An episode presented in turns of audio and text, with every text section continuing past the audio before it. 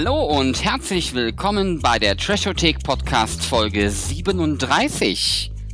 Heute mit einer gigantisch affigen Gurke. Mit affig trashigem Spielzeug. Und Filmveröffentlichungen voller Giganten.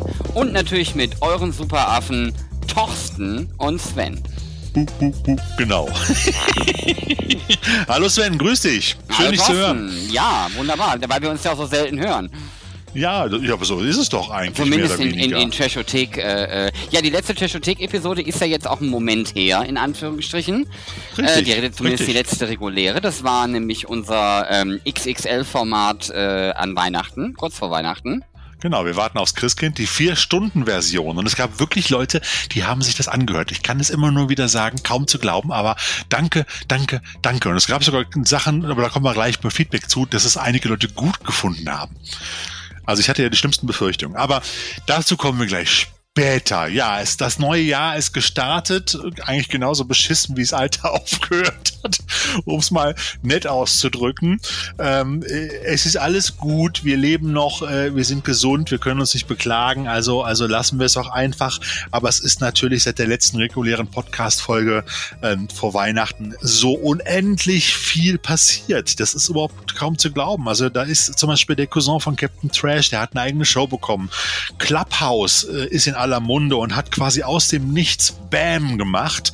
Und äh, Tanja Roberts, äh, wer kennt sie nicht noch aus dem 007-Film Im Angesicht des Todes, äh, ist gefühlt dreimal gestorben. Wer unsere, unsere Facebook-Kommentare äh, und, und Postings verfolgt hat, hat das gemerkt. Die ist nämlich irgendwie mal falsch, äh, da gab es eine Falschmeldung, dann war sie wieder am Leben, dann ist sie dann doch wieder in echt gestorben und das war irgendwie ein, ein echtes Drama und ging hin und her und war sehr merkwürdig. Ähm, bei Sven persönlich ist Peter Parker eingezogen, da kann er euch nachher noch was zu erzählen. Und äh, das Allerwichtigste allerdings natürlich, dass einer der größten Idioten und Hornochsen, Entschuldigung, äh, vielleicht soll ich mich dann doch bei allen Hornochsen entschuldigen, aber okay, einer der größten Egomanen unserer Zeit musste ausziehen und nervt jetzt seine Nachbarn in Miami. Ähm, aber vor allem ist, und das war für mich das absolute Highlight in den letzten Monaten, der Trailer von Kong vs. Godzilla endlich rausgekommen und ich habe es gefeiert. Wow, was für ein geiler geiler Scheiß. Und ich kann nur hoffen, dass der Film das, was er sozusagen andeutet und verspricht, auch einhält. Was für ein geiles Teil, Sven. Ja, also ich fand den Trailer auch ganz hervorragend, bin aber dennoch. Ähm gelinde gesagt erstaunt darüber, dass es dein Highlight der letzten Monate war. ähm, das lässt, äh, wie bei uns allen, tief blicken. Ähm, ja, es ist tatsächlich, dass ich jetzt, äh, was du erwähnt hast, ich bin froh, dass der, dass der Orange, äh, der, der, der, wir wissen alle, ne, dass er weg ist. Der Selbstbräuner, ähm, das Selbstbräunmodel. Genau. Ja. Es ist auf jeden Fall sehr entspannend, dass er nicht mehr da ist oder zumindest im Moment ähm, nicht mehr allzu oft irgendwo auftaucht. Äh, mal sehen, wie das weitergeht. Ja, jetzt fragen sich wahrscheinlich die Leute, warum Peter Parker bei mir eingezogen ist. Es ist leider nicht der aktuelle Darsteller von Peter Parker. Den würde ich auch bei mir einziehen lassen. So ist es nicht. Nein, es ist ähm, der Codename für meinen neuen Fensterwischroboter. Er wechselt so ein bisschen hin und her zwischen Peter Parker und Spiderschwein, aber irgendwann wird sich eins der beiden, wird sich, glaube ich, dann irgendwann mal ähm, bewähren, in Anführungsstrichen. Ja, das, hängt davon ab, ja. das hängt davon ab, wie er sich benimmt, ne? Sehr wahrscheinlich. Und, äh, vollkommen richtig. Ja, und ansonsten ähm, passiert halt darüber hinaus dann gar nicht mal so viel, in Anführungsstrichen. Ihr werdet das nachher sicherlich an der einen oder anderen Stelle mal an, bei uns äh, auch am Rande merken. Also ist jetzt nicht so, als hätten wir hunderte von Blu-ray-Veröffentlichungen für euch in petto. Aber irgendwann, irgendwann, wenn diese Pandemie vorbei ist und die alle Kino und DVD, Blu-ray, Video on On-Demand-Veröffentlichung raushauen. Wir müssen der Thorsten und ich so einen 24-Stunden-Marathon machen, weil wir das dann alles nachholen müssen, ähm, was dann quasi endlich kommt und zu sehen ist.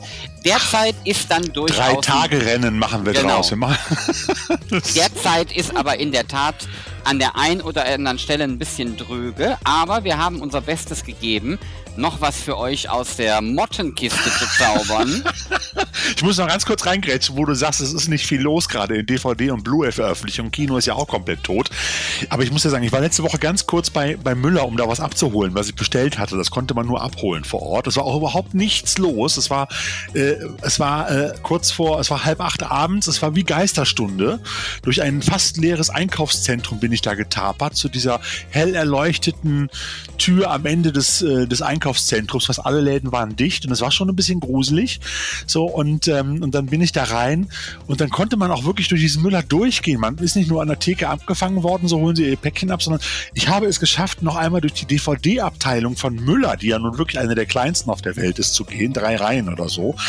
Und ich hatte, ich hatte fast Tränen in den Augen nach jetzt mittlerweile gefühlt zweieinhalb oder drei Monaten. Ach, ich war schon länger nicht mehr in DVD-Abteilung, ob am Mediamarkt oder Saturn, auch als die Geschäfte noch aufhaben, war ich nicht da. Das war schon ein komisches Gefühl, da zwischen diesen, diesen Plastikhüllen zu stehen, auch diesen Geruch wahrzunehmen. Man kriegt ja so, schon so Entzugserscheinungen. Ich glaube, und das war ein ich glaube, Moment. du romantisierst das gerade ein bisschen. Also, wenn deine, Ja, wenn normalerweise deine, würde der Film wenn deine Fan sagen, Müller.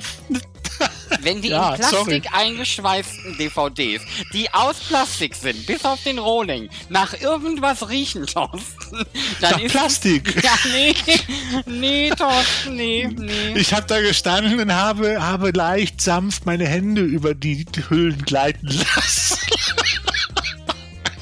Kann es nicht anders sagen. Es war ein merkwürdiger Moment und ich hatte, es tat mir wirklich weh. Ich hatte, ich hatte so richtig, es war wie ein Stich ins Herz. Wir Sorry. nehmen nachher nochmal ein ab 18 Segment auf, dann kann der Thorsten nochmal ganz genau beschreiben, wie seine Begegnung mit dem DVD-Regal so war. Ähm, Nein, viel mehr ist auch nicht passiert. Viel mehr ist wirklich nicht passiert. Das, ist, äh, ähm, das ähm, hilft an der Stelle, wenn ich das mal so formulieren darf. Ja, also wie gesagt, äh, so viel ist jetzt da draußen nicht unterwegs. Wir haben ein bisschen was gefunden. Und ähm, ja, jetzt muss man auf der anderen Seite auch sagen, ich bin mir gar nicht sicher, ob wir, wenn wir nicht diese Flaute jetzt gerade so ein bisschen hätten, was Filme angeht, ob wir denn dann tatsächlich zu der Perle, Schrägstrich Gurke, Schrägstrich Gurkenperle, gekommen wären, die wir euch heute präsentieren können. Ich bin mir nicht sicher, ob sie es geschafft hätte, ähm, weil vielleicht wäre sie dann so ein bisschen untergegangen. Aber Ja, da bedankt euch bei Corona für das, was jetzt kommt. Ähm, und dann gucken wir mal. Genau, ich bin nämlich letztes Mal, nachdem ich so animiert war von äh, Godzilla vs. Kong, von den Trailer, bin ich mal so durchs Internet gesurft und vor allen Dingen auch, auch äh, über, über die einzelnen äh, Kanäle, äh, Video-on-Demand-Kanäle und habe mal nach, nach, nach Gorilla-Filmen, Monster-Filmen und so weiter geguckt und dachte, vielleicht findest du ja noch irgendeine Trash-Gurke aus alten Zeiten, vielleicht gibt's auch was, was ich noch nicht kannte und da bin ich dann auf den altbekannten und ich kannte ihn auch wirklich vorher schon, aber ich habe ihn nicht gesehen, ich hab, kannte ihn nur vom Hörensagen, auf Queen Kong gestoßen. Also nicht King Kong, sondern ihr hört richtig Queen Kong, die weibliche Variante davon. Und dieser Film wurde im Jahr 1976 gedreht, nämlich in dem Jahr, als auch Dino De Laurentiis das Remake von King Kong mit Jessica Lange und Jeff Bridges gedreht hat, produziert hat. Also der, das, der Jahrgang ist nicht umsonst. Also hören wir jetzt in der Trashothek den sensationellen, sagenumwobenen und grandiosen Scheißfilm Queen Kong. Oder alles, was wir dazu zu sagen haben. Ich habe ja schon viel in meinem Leben gesehen. Der Thorsten hat mir schon viele, viele Sachen auf den Tisch gelegt. Jetzt hat er mir da was äh, quasi per Video on Demand äh, zukommen lassen, wo ich, ähm, ich war schon nach der ersten, nach den ersten 30 Sekunden skeptisch, wenn ich das formulieren darf. ähm, das wurde im Laufe des Filmes nicht besser.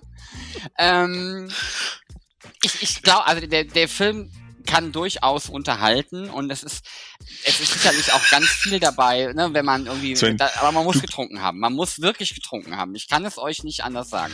Ich wollte gerade sagen, du kriegst die Kurve nicht, Sven. Du kriegst die Kurve nicht, um ganz ehrlich zu sein. Ich hätte dich vielleicht nicht, nicht ganz so unvorbereitet da reinwerfen sollen. Ich hätte dir was zu dem Film vorher sagen sollen, weil du bist ja wahrscheinlich auch mit einer ganz anderen Maxime rangegangen, als jeder, der Queen Kong vorher vielleicht schon mal irgendwie geortet hat oder gesehen hat. Das Problem ist, ich habe dem Sven, wir haben ihn gesehen, es gibt ihn gerade nicht auf DVD oder Blu-ray, sondern man kann ihn wirklich in einer, ich sag mal, mäßigen DVD-Qualität mit viel Gekrissel teilweise bei Amazon Prime gucken. Kosten, also nicht kostenlos, aber wenn man Prime-Kunde ist, kriegt, muss man dafür nichts extra zahlen. Online. Dann findet man Queen Kong, wenn man Queen Kong eingibt. Und die haben ein Vorschaucover gemacht, was wirklich verhältnismäßig gut aussieht. Es sieht wirklich nach einem normalen King Kong äh, äh, Gorilla aus und nicht von dem, was einen dann in dem Film erwartet, wenn dann Queen Kong zum ersten Mal auftritt. Das ist schon mal die, die erste, die erste Falle, in die du sehr wahrscheinlich reingetappt bist. Und dann wusstest du natürlich auch im ersten Moment sehr wahrscheinlich nicht, dass dieser Film wirklich als Parodie angelegt gewesen ist. Und wenn du ähm, glaubst, das ist der einzige Film, wo es, äh, wo es einen weiblichen King Kong gibt, dann hast du auch geirrt. Ich weiß nicht, ob du den kennst. Es gibt ja noch King Kong lebt, vor zehn Jahre später, aus dem Jahr 1986, sozusagen die Fortsetzung von dem Original Dino de Laurentiis King Kong, äh, auch von, von John Gillerman, der hat den äh, Originalfilm gedreht, also den, den 76, das 76er Remake und hat dann zehn Jahre später nochmal King Kong lebt mit Linda Hamilton in der Hauptrolle gemacht. Jetzt hat Linda Hamilton da keine weibliche Gorilla Dame gespielt. Nein, sondern sie hat eine Wissenschaftlerin gespielt oder sowas. Aber es geht darum, dass King Kong den Sturz vom Empire State Building, nee, das war ja das World Trade Center in dem Remake, ähm, überlebt hat und seitdem zehn Jahre im Koma liegt und irgendwo im fernen Afrika eine zweite, zweiter großer Gorilla entdeckt wird, nämlich eine Gorilla-Dame. Und man hofft damit, den, den Affen wieder heilen zu können, den großen, und wird, nimmt die auch gefangen. Und äh, da schreibt, muss man einfach mal dazu sagen, das Lexikon des internationalen Films dazu, äh, ein völlig missratener Versuch einer Parodie auf den Monsterfilm, allenfalls für naive Gemüter von einigem Unterhaltungswert.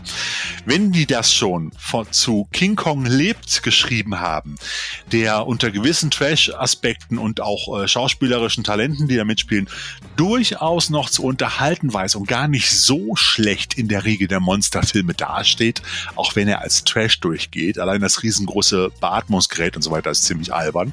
Ja, dann möchte ich aber nicht wissen, was das Lexikon des internationalen Films zu Queen Kong geschrieben hätte, wenn die was dazu geschrieben hätten, weil ähm, King Kong lebt ist ein ordentlicher Monsterfilm eine billigere Variante, aber man kann ihn noch gucken mit ein bisschen Augen zu drücken.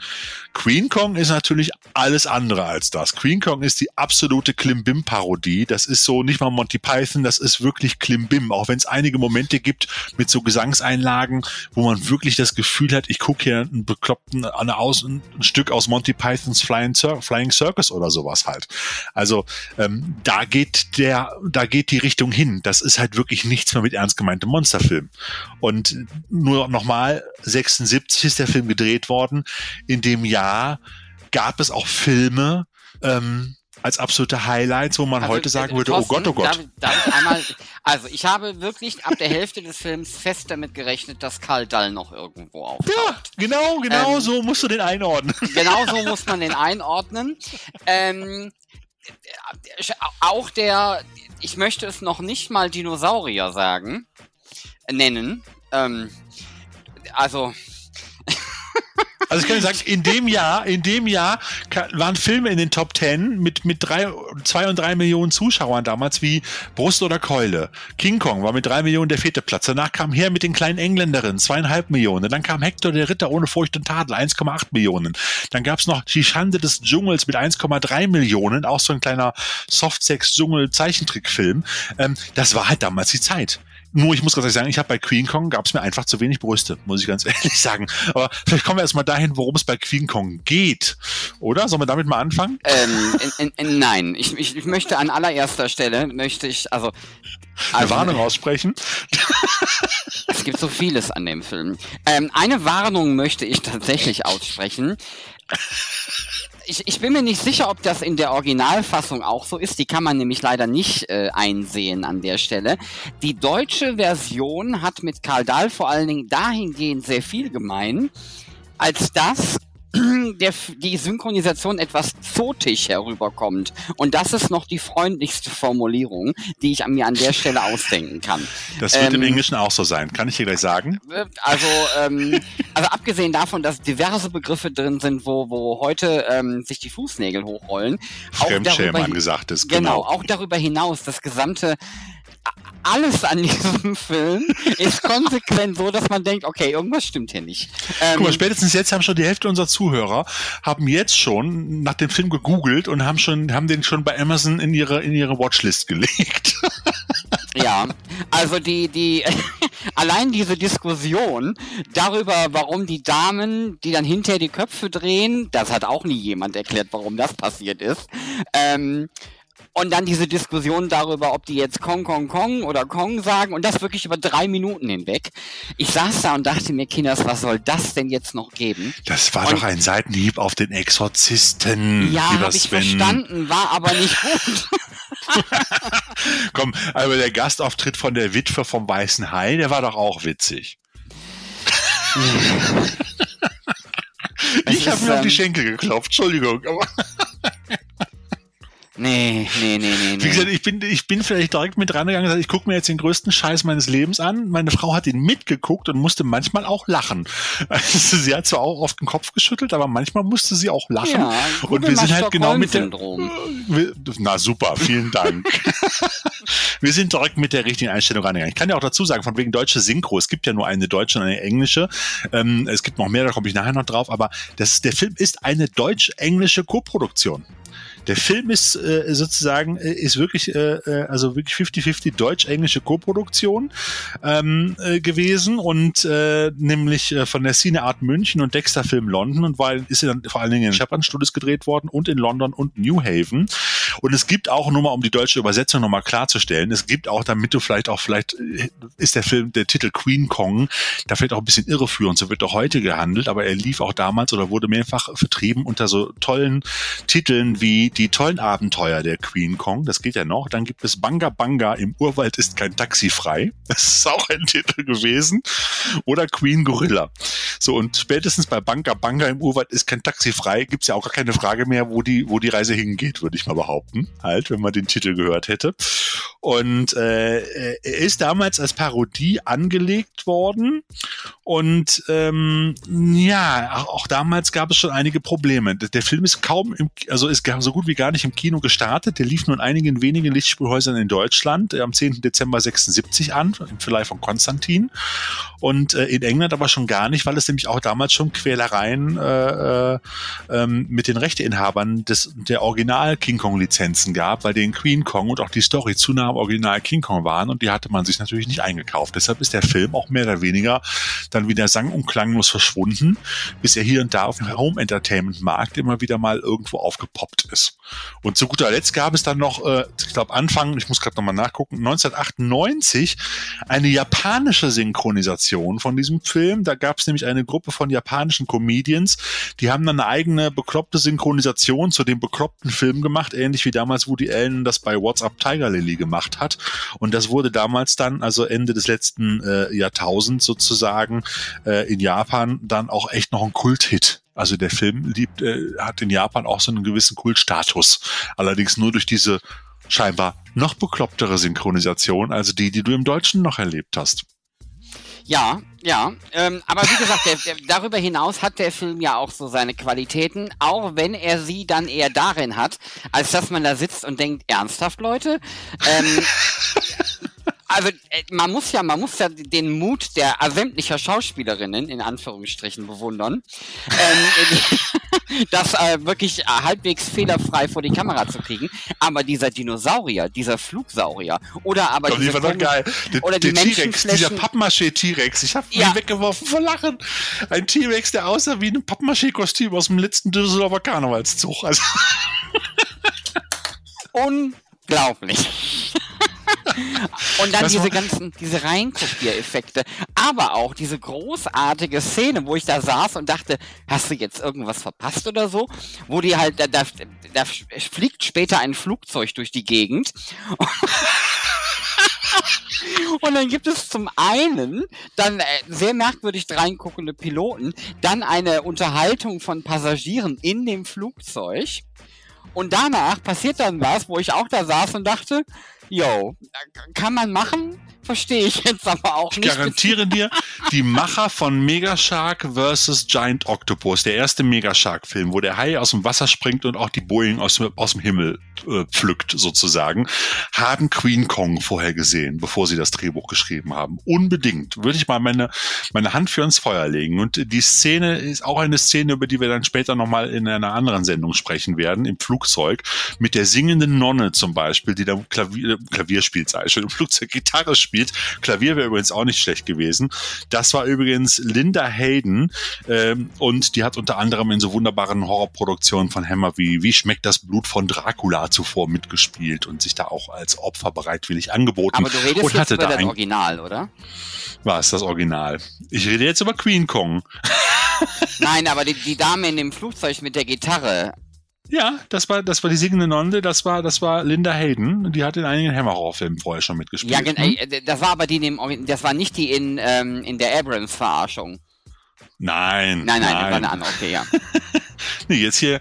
So, und ähm, naja, auf jeden Fall, äh, vielleicht nochmal ganz kurz am Rand. Ich meine, die meisten können sich schon vorstellen, worum es geht. Es geht, es geht äh, um die hartgesottene Filmproduzentin Luz Habit, in die ich mich übrigens ein bisschen verliebt habe, muss ich ganz ehrlich sagen, äh, die den, äh, den jungen äh, Ray Fay kidnappen lässt, um ihn als Hauptdarsteller in einem ihrer Filme auf einer tropischen Insel einzusetzen. Moment Und, mal, äh, das ist aber falsch wiedergegeben, Thorsten. Die lässt den nicht Ja. kidnappen, die kidnappt, Die kidnappt den den selber.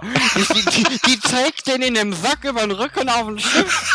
Also, dann ist nicht kidnappen lassen. Ich fand, das war, ich fand, ich finde, das ist, Entschuldigung, aber die ist, die ist schon ein geiles Mannsweib. Sorry, also, ja. deswegen musste ich da jetzt auch so energisch eintreten, weil sie das nämlich auch einfach mal selber gemacht hat. Geil, das das stimmt, du hast erste- recht. Da, da habe ich schon ein bisschen gelacht, weil der Sack war halt auch viel zu klein und das war genauso schön übrigens. Der Thorsten darf gleich mit der Inhaltsangabe fertig machen, wie die Frauen, die die ganzen Kisten aufs Boot getragen haben, wo du genau wusstest, weil nicht der Hauch von Anstrengung zu sehen war, die sind mal 1A auch aus Pappmaché. Von der Beschriftung nicht zu reden. Also Genau. Thorsten, weiter im Text. Genau. Sie hat also den den, ich versuche immer noch zu ver- mich zu, herauszufinden, an wen mich dieser Typ erinnert. Ich würde Das sagen, ist der, das ist der englische Simon Gose-Johann. Entschuldigung. Ich, ich dachte, der, der sieht eher wie jemand aus, der in einem ABBA-Video mitgemacht hat Ja, oder Björn. so. Der hatte schon so eine Aber-Frisur. Aber ich hatte zwischendurch immer, ich musste immer an Simon Gose-Johann denken. Der hampelte da genauso bekloppt rum teilweise. Also, äh, ja, die sind dann, sind dann auf dieser Insel Lasanga, ähm, die sich auch immer schön mit ganz vielen Schildern überall bezeichnet. Lasanga, where they do the Kong. Das war halt ein wunderbarer Tanz, wo ich auch herzhaft lachen musste. Und dort wird Ray allerdings dann von Amazonen eingefangen, um äh, einem weiblichen Riesengorilla äh, äh, ihn sozusagen als Opfer anzubieten. Und äh, da müssen wir gleich nochmal drauf kommen, auf die Opferszene. Da musste ich auch so herzhaft lachen. Und die 26 Meter große Affendame verliebt sich aber in Ray, wird aber von Luz betäubt, nach London verschleppt und als Attraktion angepriesen. Soweit so gut. Das ist ja auch fast die klassische King Kong-Story. Äh, allerdings auch nur auf dem Blatt Papier. Wenn man das dann sieht, dann ist das alles schon ein bisschen anders. Ähm, bei der großen Präsentation macht die Produzentin äh, Habit den jungen, dem jungen Ray vor den Augen von Queenie, so wird sie auch immer genannt, die große äh, Kong-Dame, äh, einen Heiratsantrag und bedrängt ihn während eines dargebotenen eingeborenen Tanzes. Es kommt, wie es kommen muss. Die riesige Gorilladame bricht von Eifersucht angestachelt aus und verursacht auf der Suche nach ihrem Geliebten ein ne- nicht minder großes Chaos. So, und äh, mehr will ich gar nicht erzählen. Es sind einfach diese ganzen, ganzen bekloppten Szenen, diese Aneinanderreihung von schlechten Special Effects. Wobei ich auch manchmal erstaunt war für so eine kleine Produktion, dass die da wirklich teilweise Bauten hatten, auch riesige Bauten, wie zum Beispiel die Opferstelle. Also wir kennen die aus den klassischen King Kong-Filmen, da wird auf so einem höher gebauten Altar oder Plateau dann einfach so zwei Bäume, werden die da mit den Armen dran gebunden. Nein, das war ein riesengroßer Küchentisch mit einer rot-weißen, rot-weiß gerissenen Tischdecke, einem Stuhl dran und obendrauf eine große, da springt dann das Opfer aus der Torte-Torte drauf. Und ich habe so gelacht. Ich habe mir echt nicht mehr eingekriegt. Da haben die da diesen, diesen riesen Küchentisch in, in Originalgröße quasi gebaut, sodass die Leute da alle hochlaufen konnten.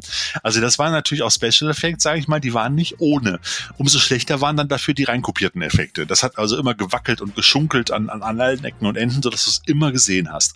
Also äh, dieser Film ist einfach, ist einfach ein Kuriosum an sich, weil er selbst als Parodie einfach enorm scheiße ist. So, und das macht den Film auch, macht auch wieder den Reiz aus. Das ist eigentlich der richtige Partyfilm für eine Kiste Bier dabei. Wenn du den guckst. Allein Queen Kong, ja, oder Queenie.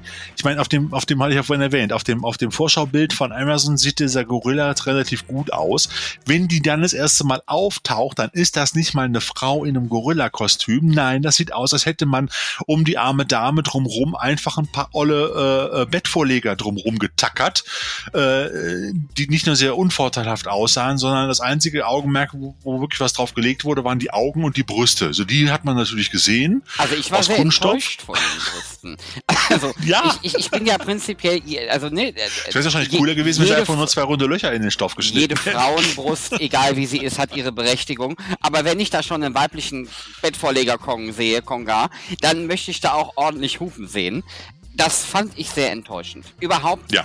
Also, aber naja, wie, wie gesagt, also ja, also ich kann, kann zur Ehrenrettung der Schauspieler auch sagen, also äh, äh einmal Robert äh, Asquith, der ja Ray Fay spielt, übrigens auch das ist eine wunderbare Anspielung auf den alten King Kong, weil die Hauptdarstellerin des 33er King Kongs heißt ja äh, im Original Fay Ray. auch da haben sie alles wieder umgedreht, vom männliche, vom weiblichen ins männliche. Also dieser Film ist ja quasi auch, eigentlich ist es ja ein Frauenrechtsfilm. Es ist ja ein Film zur Frauenbewegung. Die Männer werden ja alle ziemlich scheiße und ziemlich blöd dargestellt, sind eigentlich alles nur dämliche Trottel und Idioten. Siehe auch den Polizeichef, der seine Mama anrufen muss, um zu fragen, was er tut. Auch alle anderen Männer sind echt nur unfähige Nieten oder Arschlöcher, bis auf, bis auf der, der nette, blonde äh, Simon Gose-Johann-Verschnitt, nämlich äh, Ray Fay, gespielt von Robert Asquith. Und der hat auch zusammen zusammen mit der Hauptdarstellerin, die also auch hier äh, äh, die männermordende Produzentin Louise Habit spielt, äh, Runa Lenska heißt sie, die auch heute immer noch im britischen TV-Geschäft dabei ist als Schauspielerin. Die haben beide, als sie den fertigen Film gesehen haben, gebettelt und gefleht, dass dieser Film doch bitte niemals rauskommen würde. so, die haben dann erst begriffen, in was für einem Scheiß sie da mitgespielt haben. Aber äh, auf der anderen Seite muss man auch fragen, ganz ehrlich, wenn du das Skript vorher gelesen hast und die Szenen da abgedreht hast mit dem ganzen bescheuerten und bekloppten Scheiß, dann wusste man doch eigentlich auch, was man sich da einlässt. Jetzt mal allen Ernstes. Also ich kann mir nicht erzählen, dass das dann doch so eine große Überraschung war. Okay, vielleicht waren die Special Effects noch ein bisschen schlechter, aber ähm, naja, die haben also zu ihrer Ehrenrettung haben die versucht noch zu verhindern, dass der Film noch rauskommt und er ist ja dann auch aus Lizenzgründen und rechtlichen Gründen auch nur ganz, ganz gering, in ganz geringem Umfang gestartet, eigentlich nur in Deutschland äh, in dem Jahr und dann erst viele, viele, viele Jahre später in den USA und auch in, in Japan, wie vorhin schon erwähnt, oder auch, auch in England dann sogar erst irgendwie vor zehn Jahren oder so das erste Mal rausgekommen. Also schon eine ziemlich schräge Sache. Wer hat das Ding verbrochen, lieber Sven? Das war Frank Agrama. Das ist ein ägyptischer Film- und Fernsehproduzent sowie Filmregisseur, der in Kalifornien studiert hat und dann erst einmal diverse Filme im Nahen Osten produziert hat, bevor er mit Queen Kong so ziemlich einen der ersten großen Filme gedreht hat, äh, die er bis dahin zumindest in, in, in, im Westen gedreht hat, jetzt sage ich mal in Europa. Ähm, einige Jahre später, 81, kam dann noch die Mumie des Pharao, genauso eine Gurke, die auch vor ein paar Monaten äh, von Stefatz durchgenudelt worden ist. Und ansonsten hat er sich dann bis, bis heute heute sozusagen eigentlich mehr an Fernsehproduktionen und auch an Computerspielproduktionen verdient gemacht. Es waren zumindest einige schicke Sachen dabei. Er hat zum Beispiel die Fernsehserie damals Shaka Zulu produziert aus den 80ern, diesen Vierteiler. Die verlorene Welt und Rückkehr in die verlorene Welt, beide mit John Rice Davis oder auch die Robotech-Computerspiele. Also da ist es schon dann noch ein bisschen besser geworden als das, was er da, sage ich mal, jetzt so in den 70ern und Anfang der 80er abgeliefert hat. Aber das hilft uns alles nicht, weil man muss Queen Kong, glaube ich, einfach gesehen haben. Also Banga Banga im Urwald ist kein Taxi frei, ist eindeutig der Partyfilm. Und ich persönlich hätte mir, wie du es vorhin schon angedeutet hast, wirklich einen Auftritt von Karl Dahl gewünscht. Dann wäre das Ding so richtig rund gewesen. Ich glaube, mit dem Titel Bunga Bunga im Dschungel ist kein Taxi frei, hätte ich den Film vielleicht auch noch mal anders wäre ich vielleicht auch anders an den Film herangegangen. Also, damit ihr euch da draußen nicht wundert, ich habe jetzt wirklich, ich habe hier nicht äh, den direkten Vorgänger von Kong Skull Island erwartet oder so Scherze. Ich wusste schon ganz genau, dass das ähm, grenzwertig wird. Aber das äh, tatsächliche Ergebnis ist dann, aber wie gesagt, ihr müsst ja meinen Fehler nicht wiederholen. Ähm, äh, eine gute Flasche Wodka äh, vor dem Film ähm, oder Partyspiele oder wie auch immer oder was ihr sonst noch alles so da in dem Bereich machen könnt, dürfte durchaus ausreichen, um euch in die richtige Stimmung für den Film zu bringen. Und dann glaube ich, ist das tatsächlich eine Gurkenperle. Ja, eine absolute Gurkenperle, super. Also wunderbar. Es gibt übrigens auch keinen Hinweis dazu. Ich habe heute den ganzen Nachmittag nochmal versucht rauszufinden. Also weder bei EMDB noch äh, Wikipedia noch sonst irgendwo findest du einen Hinweis darauf, wer denn jetzt Queenie, also die Queen Kong, gespielt hat. Ich würde sagen, dass die Schauspielerin oder der Schauspieler extrem glücklich darüber ist. Ich glaube, es war eine Frau. Also in den Augen nach zu urteilen, muss es eine Frau gewesen sein um, um das mal, aber die Augen von ihr waren schon cool, muss man ehrlich sagen, aber der Rest drumherum war schon wirklich albern. Gut, kommen wir zum Trashometer, würde ich sagen, oder? Gut, also Queen Kong, der Film, äh, zurzeit noch bei Amazon Prime anzugucken in einer mäßigen DVD-Qualität, sage ich mal. Ich befürchte auch, es wird nie was Besseres rauskommen, weil ich kann mir nicht vorstellen, dass irgendjemand die Gurke wirklich auf Blu-ray neu abgetastet, remastert oder vielleicht noch restauriert herausbringt. Ich befürchte es nicht, wäre aber cool. Ich würde es mir kaufen, um ehrlich zu sein. Ähm, nix fürs erste Date, lieber Sven. Zehn, zehn, 15 Punkte. Es geht nur bis fünf, Sven. okay, wir in eine fünf. Der Bierdeckelfaktor, lieber Sven. Auch hier geben wir eine charmante 5. Das hat ja. sich die hanebüchende Story definitiv verdient.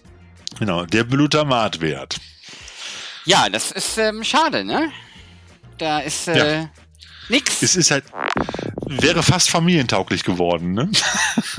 Ta tatsächlich, ähm, äh, nimm da zwei, drei Begrifflichkeiten raus, ähm, finde ich den Film tatsächlich halbwegs familientauglich, weil ich, ähm, also der, das passt ja hier rein. Nee, das passt beim nächsten Punkt rein. Also, Blutamatwert null. Ich habe hier eine Geschichte, die ich erzählen will. Ich muss zum Sexorama. Also, kommen okay. wir zum Sexorama. ähm, da kriegt er nur eine Eins. Mhm. Ähm, viel mehr ist da jetzt äh, leider nicht. Der Film ist, ob schon seiner abstrusen Machart weit weniger sexualisiert, als ich das erwartet hätte. Klar tragen die alle super shorte Sachen und überhaupt und es sieht auch alles immer aus wie, wie gesagt, als würde Karl Dall da gleich reinhüpfen und äh, die, die jungen Knospen streicheln oder was auch immer Karl Dall in den 70ern so gemacht hat. Mit, zusammen ähm, mit Gunter Philipp, ne? aber darüber hinaus, also es, es, gibt keine wackelnden Brüste oder irgendwas, also alle haben immer irgendwas ja, schade, an. Ne? Ähm, und äh, ja, ich, ich bin da ja sehr zwiegespalten, Thorsten, an der Stelle. Und wie gesagt, der männlichen Version von Steffi Graf konnte ich jetzt auch nicht so viel abgewinnen. Ähm, also da, da war dann nicht viel an der Stelle. Also liebe Kinder da draußen, wenn, ihr schaltet den Film nicht ein, weil ihr auf hohe Sexorama-Werte hofft. Da gibt's nur eine Eins und dabei bleibt's. Genau, dafür ist der Trash-Faktor wieder umso höher. Bei diesem Film kann man auch, auch wieder, da kann man eigentlich wieder nur bis an die Grenze gehen und könnte auch darüber hinausgehen. Also äh, er hätte auch vielleicht eine 10 verdient, aber er kriegt auch jetzt nur eine 5, weil mehr als eine 5 ist nicht drin. Aber ich finde, dass er sich noch einen Extrapunkt verdient hat nämlich wegen der wunderbar herrlich unbeholfenen und schrägen Musical-Einlagen. Die haben wir eigentlich noch gar nicht erwähnt. Jetzt zucken sie wahrscheinlich einige zusammen und denken, was, da wird doch noch dran gesungen? Ja, ich habe noch darauf gewartet, dass Queenie noch einen Stepptanz aufs Parkett legt. Das ist allerdings nicht passiert, das wäre auch noch geil gewesen. Aber es gibt durchaus zwei, drei illustre Musikeinlagen, äh, die auch äh, durchaus ihre Schauwerte haben. Also deshalb nochmal ein extra Punkt von uns dazu, also von mir, ich habe da einfach dazu gemogelt. Da kann der Sven sich jetzt auch nicht gegen wehren. Und, der, geneigte, äh, der geneigte Hörer da draußen mag gemerkt haben, dass der Thorsten den Begriff Schauwert benutzt hat. Der ist in seiner Konstruktion per se erstmal neutral. Man möge glauben, das wäre etwas Gutes, wenn es heißt Schauwert. Aber ja, die geneigten Sprachwissenschaftler da draußen wissen genau, was sich hinter diesem Wort verbirgt. Und genau das beschreibt diese Musical-Szenen, für die der Thorsten durchaus zu Recht einen Punkt vergibt. Denn, wie heißt es so schön, es gibt kein gutes Leben im Schlechten, aber es gibt definitiv schlechte Szenen in einem schlechten Film und die werden dann irgendwann so großartig, dass man sie mit einem Extrapunkt versehen kann. So läuft das hier. Genau. Und deshalb bekommt der Film von uns insgesamt 17 Punkte und landet mit einem Durchschnittswert von 3,4, aber ziemlich weit oben in unserer, in so einer Richterskala Skala vom Trashometer. Das kann ich dir sagen. Muss ich mal nachgucken. Ich weiß gar nicht mehr, wie weit er jetzt oben ist, aber er ist ziemlich weit oben. Geneigte Trashothek-Fans der ersten Stunde werden jetzt da sitzen und sagen, das, was der Sven und der Thorsten da machen, ist so ein bisschen wie das mit Scully und Mulder in Staffel 7 von Akte X. Wir bleiben noch dabei, aber so richtig verstehen tun wir alles nicht mehr. nee, so ungefähr. Ich gucke gerade nach, ob ich schnell die Liste hier auftrage, weil unser absolutes Highlight war ja damals, war ja damals, ähm, ähm, wie hieß er denn noch? Äh, das mit dem Folterkeller. Ach du Ich weiß es schon gar nicht mehr. Ja, genau. Exzesse im Folterkeller. Der hatte eine glatte 4. American Muscle war bei 3,7, 3,6 hatte Motel Hell, 3,6 auch die Macht der 5 und Silent Night, 3,8 Laurel's Grasp. Also er ist schon in guter Gesellschaft, muss man dazu sagen. Also es gibt nicht so viele 3,4 und mehr. Das ist schon eine Handvoll eigentlich nur. Ne? Also das ist schon, ja. Da muss man dazu sagen, das ist schon ganz, ganz lustig. Also Turbo Kid hat noch 4,2. Der ist auch noch richtig gut gewesen. Aber wie gesagt, es ist halt unser Trashometer. Der Film unterhält. Er ist total bekloppt. Er ist absolut hirnrissig. Er ist total scheiße. Aber genau dafür sind wir ja auch die Trashothek. Also habt Also Spaß an, damit. an die, Tra- die Trash-Labels da draußen, die ja der Thorsten und ich immer wirklich zu Recht über den Klee loben. Das hier ist jetzt ein Auftrag. Der Thorsten hätte zum nächsten Weihnachten gerne eine Blu-ray-Fassung vom Bunga Bunga im Taxi. Ist im Dschungel, ist kein Taxi frei. Ähm, realisiert das da draußen. All die geilen Trash-Labels, ihr habt einen Auftrag. Genau. Okay, kommen wir jetzt äh, zum nächsten Punkt unserer wahrscheinlich schon viel zu langen Sendung. Zum Feedback.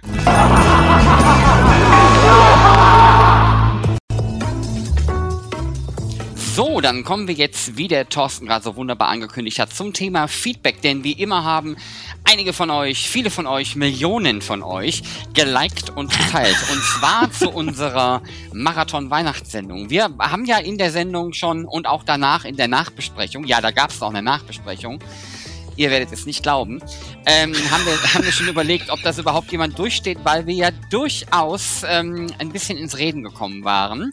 Aber zum Beispiel Georg Frank sagt, danke für diese XXL-Folge, ihr habt mir die Feiertage gerettet, naja, zumindest bereichert, ist ein schönes Weihnachtsgeschenk in meinem Podcaster. Wir bedanken uns natürlich recht herzlich für das positive Feedback.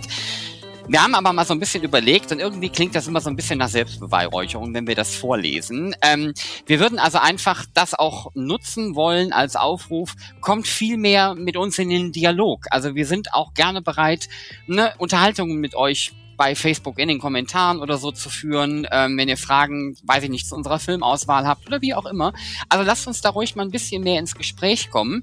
Ähm, wie gesagt, wir freuen uns auch über positives Feedback, das ist immer gern gesehen, aber lasst uns da ruhig mal ein bisschen mehr in den Austausch kommen.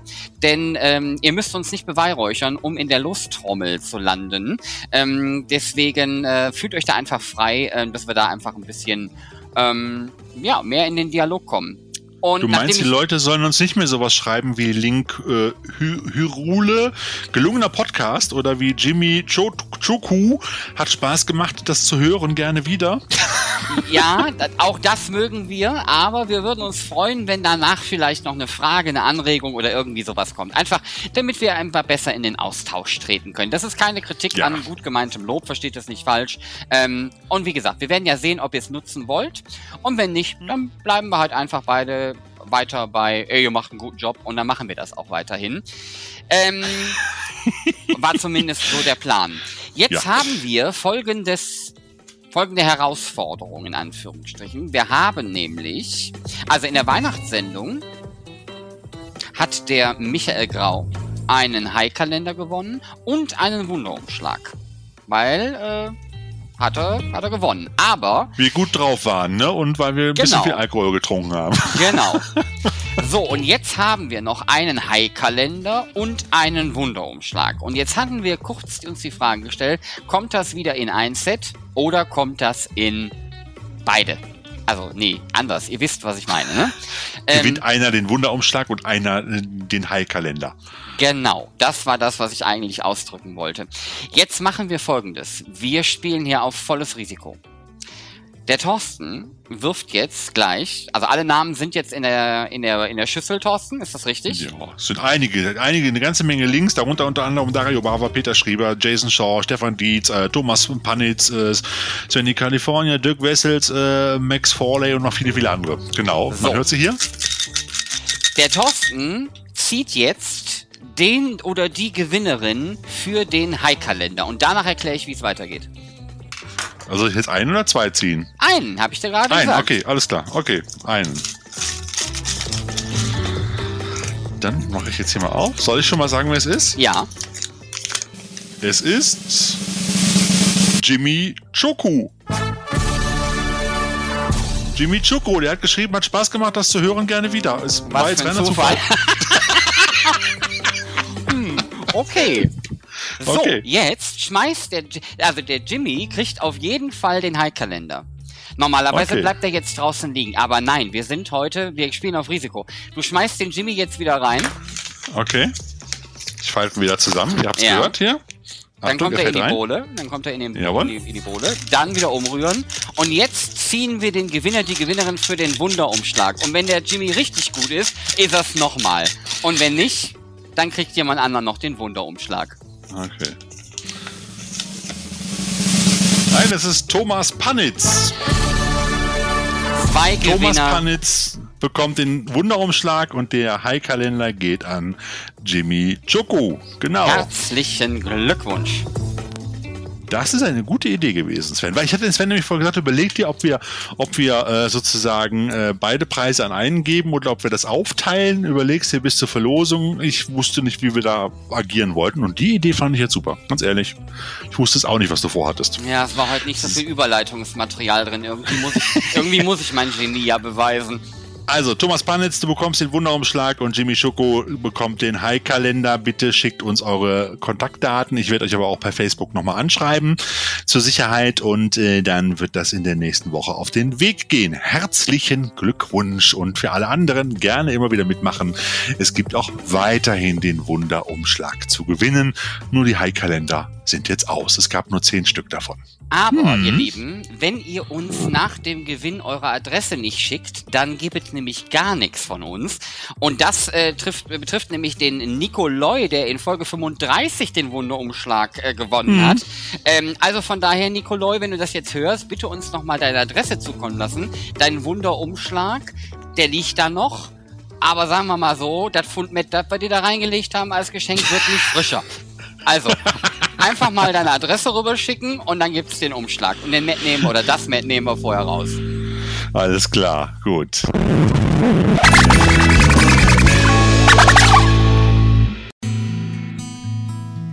Dann äh, kommen wir jetzt zu einem nächsten Punkt, der vielleicht nicht ganz so unterhaltsam ist. Es haben sich ja auch, äh, wir hatten ja in der Weihnachtssendung schon über viele, viele, viele Menschen gesprochen, die uns äh, ans Herz gewachsen sind und die sich verabschiedet haben. Jetzt ist aber in den, jetzt vorgestern, ne, oder so war es, glaube ich, also jetzt vor einigen Tagen, ist auch noch jemand verstorben, den wir auch immer gerne gesehen haben. Und der Sven hat da ein bisschen was vorbereitet. Diese Woche sind mehrere für mich bekannte Namen zumindest äh, gegangen, in Anführungsstrichen, aber einer der wichtigsten für mich persönlich, weil er mich schon äh, relativ früh als Schauspieler quasi beeindruckt hat. Das hat auch sehr viel mit der Rolle zu tun gehabt. Ist auf jeden Fall, und äh, vielleicht, wenn ich es ankündige, mit Mord rufen und des Kriegeshund entfesseln. Zumindest in der deutschen Variante. Es geht um meinen Favorite Klingonen, Shakespeare zitierend aus Star Trek 6 Das unentdeckte Land, nämlich Christopher Plummer, den der Thorsten und ich kurz mit David Warner verwechselt hatten. Dann kamen wir aber wieder zu Sinnen und jetzt wissen wir auf jeden Fall, wer es ist. Also ne, jetzt wissen wir es wieder ordentlich. Wir hatten nämlich zuerst gedacht, es wäre Kanzler Gorkon. Nein, General Chang aus dem, oder General Chang, keine Ahnung, wie das jetzt, wie ich das jetzt aussprechen muss. Auf jeden Fall, ähm, der dahinterstehende Schauspieler hat sich ähm, in diversen Filmen in seiner ähm, fast 70 Jahre währenden äh, Karriere in Anführungsstrichen, der Mann ist nämlich jetzt gestern oder vorgestern mit 91 gestorben, ähm, ist uns in einigen äh, Produktionen durchaus über den Weg gelaufen. Und damit wir das vielleicht auch so ein bisschen ähm, chronologisch machen, in Anführungsstrichen, Thorsten, der Film, wo er dir spontan eingefallen ist, der steht relativ, oder beide stehen relativ weit vorne. Unter anderem auch ein Film, den wir hier definitiv schon besprochen haben. Mhm. Also Star Crash, äh, Sterne, Duell der Sterne oder so ähnlich, wie er hieß. Wir genau. erinnern uns auch mit Caroline Munro und äh, äh, David Hasselhoff, da spielte er den bösen Imperator. Er hat oftmals Bösewichte gespielt, finde ich, obwohl, ihn, obwohl er auch mit sympathischen Rollen gut umgegangen ist und er auch durchaus Sympathie rüberbringt, oftmals. Er hat auch so ein verschmitztes Lächeln. Also da ist er mir zum ersten Mal aufgefallen. Was habe ich denn vorhin noch genannt? Ich überlege gerade, neben Star Hier, Trek Dragnet. 6, das unentdeckte Land. Ach genau, Dragnet, schlappe Bullen beißen nicht. Genau, da ist er mir als Sektenanführer auch sehr, sehr in Erinnerung geblieben, als Gegenspieler von Dan Aykroyd in der Parodie auf äh, die alte Dragnet-Fernsehserie. Ähm, den habe ich zuletzt noch mal irgendwann geguckt, den kann man sich, glaube ich, auch bei Amazon angucken. Und da ist er mal wieder über den Weg gelaufen. Den habe ich damals sogar im Kino gesehen und der Soundtrack ist auch ziemlich cool von dem Film. Also ziemlich albern, aber cool. Genau, mhm. das war zum Beispiel, damit ihr das kurz einordnen könnt, das war 1987, war äh, Schlappe Bullen beißen nicht. Dann war es, äh, 91 war dann Star Trek 6, 95 übrigens Dolores, die Stephen King-Verfilmung des Originalromans mhm. Dolores Claiborne. Ähm, da hat er den Polizisten gespielt, der versucht, sie quasi zu überführen. Für mich einer der großartigsten King-Verfilmungen, die es gibt. Ähm, trotz der Unterschiede zum Buch an mancher Stelle großartig. Äh, 95 dann auch 12 Monkeys, der gehört ja so ein bisschen eher auch in unsere Kategorie hier. Ähm, ja. 2000 gab es dann äh, Wes Craven präsentiert Dracula, da hat er auch mitgemacht. Hm. Ja, ja. Und dann kam natürlich eine, also der, der wird offiziell hier nicht als Trashperle gelistet, ist aber in meiner Trashperlenliste ganz weit oben, nämlich das Vermächtnis der Tempelritter oder National Treasure im Original. Ihr erinnert euch, wir klauen, wir suchen den Schatz und klauen dafür die Unabhängigkeitserklärung Klamotte mit Nicolas Cage. Da hat er ebenfalls mitgespielt. Großartig. Und zuletzt gibt's noch zwei Dinge, ähm, die dann vielleicht interessant sind. Also zum einen hat er 2010 sogar einen Oscar als bester Nebendarsteller gewonnen für einen Rentner, der sich nach seiner, ähm, nach dem, nach dem Tod seiner Frau als homosexuell outet und das dann endlich quasi anerkennt, beziehungsweise einen zweiten Frühling hat. Da gab es einen Oscar für. Und dann nochmal ähm, relativ, ähm, ich sag mal, aufregend in Anführungsstrichen 2017, Alles Geld der Welt. Da hat er nämlich den dann ähm, geschasst wäre jetzt vielleicht das falsche Wort. Also er hat Kevin Spacey ersetzt, ähm, der schätzungsweise zu Recht jetzt dann nicht mehr so ähm, äh, beliebt, beliebt, war. Äh, und, und äh, man hat sich da auf jeden Fall überlegt, das machen wir nochmal neu. Und da ist er dann quasi in den Szenen eingesprungen. Und 2019 dann Knives Out, die äh, mit relativ großen Namen besetzte, ich würde es fast als eine kleine Cluedo-Adaption ähm, beschreiben. Den äh, habe ich durchaus gesehen, der war auch tatsächlich sehr unterhaltsam. Jetzt für uns äh, Genre-Fans dann vielleicht doch eher ein bisschen zu normal, aber durchaus unterhaltsam. Das heißt, Christopher Plummer hat in seiner Karriere wirklich einiges an, an großen, großen, großen Filmen gemacht, aber auch die ein oder andere weiß ich nicht, wie, nennen wir sie, Thorsten? Die Sommerhausproduktion? Ja, ja. Ne? In Anspielung, ja. Viel Anspruchsvolles, aber auch eine Menge Scheiß dabei. Ich meine, der Mann hat seit 1953 vor der Kamera gestanden, bis kurz zuletzt noch und äh, äh in über 200 Produktionen, weit über 200 Produktionen äh, ist er dabei gewesen. Also das ist schon ein Lebenswerk. Mhm. Aber Deshalb. wie gesagt, äh, in meiner Erinnerung immer der Klingone, der Shakespeare zitiert. Das wird ewig bleiben an der Stelle. Kommen wir zu schöneren Dingen, lieber Thorsten. Nämlich zu Spielzeug.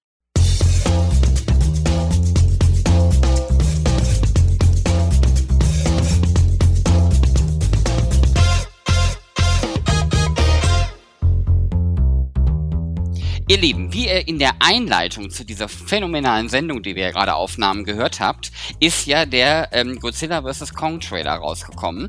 Und allein, dass sich die beiden auf einem Flugzeugträger prügeln, hat dem Thorsten sowas von nicht nur das Herz, sondern auch die Brieftasche erwärmt, dass er sich eiligst auf den Weg gemacht hat, zumindest vorübergehend spielzeugtechnischen Ersatz zu bekommen, bis denn das gute Stück auf die Leinwand kommt. Und ich glaube, der Thorsten ist definitiv fündig geworden. ja, es gibt von Playmate, es gibt es jetzt zu Godzilla vs. Kong die passenden Actionfiguren. Und äh, jetzt werden viele sagen so, hm, Playmates und die Augenbrauen so ein bisschen hochziehen, denn äh, wie immer von Playmates ist das Spielzeug doch eher trashig und retro angelegt. Äh, man hat nämlich den Eindruck, dass man sich bei der Produktion von Spielzeugfiguren seit den 90er Jahren nicht wirklich weiterentwickelt hat bei dieser illustren Firma, die uns damals schon so Sachen wie Cooler the Next Generation Figuren Ende der 80er, Anfang der 90er, ich glaube, es war ja Anfang der 90er gebracht hat. Ähm, nee, das, war, das muss Mitte denn, das muss, muss so 91, mit, 92 gewesen sein. Ja? Die haben nämlich damals für die nicht, für die Nicht-Spielzeugkenner unter euch, damit ihr mal irgendwas zu erzählen habt am Stammtisch, ähm, die haben, den Stammtisch möchte ich erleben. Aber gut, die haben nämlich ähm, irgendwann Ende der 80er, späte 80er, haben die die Lizenz für die Next, fürs Next Generation Spielzeug von Galop übernommen, die das Stimmt. Ganze nämlich mal so richtig in den Sand gesetzt haben, wobei ich ich fand es damals großartig, aber ähm, rückblickend hat Playmates dann doch einen wesentlich besseren Job gemacht, auch was, was Raumschiffe und alles und Shuttles und sowas anging. Aber darüber hinaus hat sich seitdem, wie der Thorsten sagt, da nicht so viel entwickelt. Genau, und während manche Firmen den schrubbeligen Retro-Billig-Look jetzt wieder für sich entdecken, da gibt's ja so Sachen, ne, denken mal Super Seven und so weiter, da hat sich Playmates äh, da gar nicht verändern müssen, denn der King Kong wirkt ein wenig eckig, Godzilla wirkt ein bisschen aufgebläht, ja fast schwanger, alles in allem ist es eine schön trashige Reihe mit Retro-Feeling, äh, aber vor allem, wenn man sich äh, den 30 Zentimeter King Kong anguckt und mal umdreht, da sieht man so wunderbare Schraubenlöcher in der Rückseite als wäre der ausgestanzt worden. Und äh, das ist dann, ich sag mal, so ein kleines Manko. In der Vitrine von vorne vielleicht noch halbwegs ganz nett. Zum Spielen vielleicht auch ein bisschen nicht ganz so flexibel, will ich mal sagen, die Figuren. Ähm, von anderen Firmen wären da andere Sachen gekommen, sage ich mal. Aber man nimmt ja, was man kriegen kann.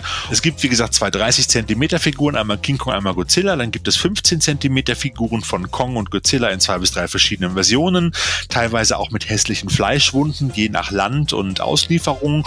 Und äh, die Warbat, auf die ich besonders gespannt bin, und dem Skullcrawler, den wir ja schon aus Skull, äh, Kong Skull Island kennen. Und äh, da gucken wir doch einfach mal, was da so kommt. Momentan kann man die bei Smith Toys online noch nicht bestellen, weil sie angeblich ausverkauft sind. Sie werden aber erst Mitte März ausgeliefert. Also die haben wohl irgendwie äh, äh nicht den Button dafür noch nicht vorrätig. Alles, was noch kommt, steht da auch schon als ausverkauft. Und die Figuren liegen ungefähr die kleineren 15 Zentimeter Figuren bei 12,99. Also auch keine große Schmerzgrenze. Da ist ja noch mal ein kleines Flugzeug dabei oder irgendwas, womit man dann noch spielen kann.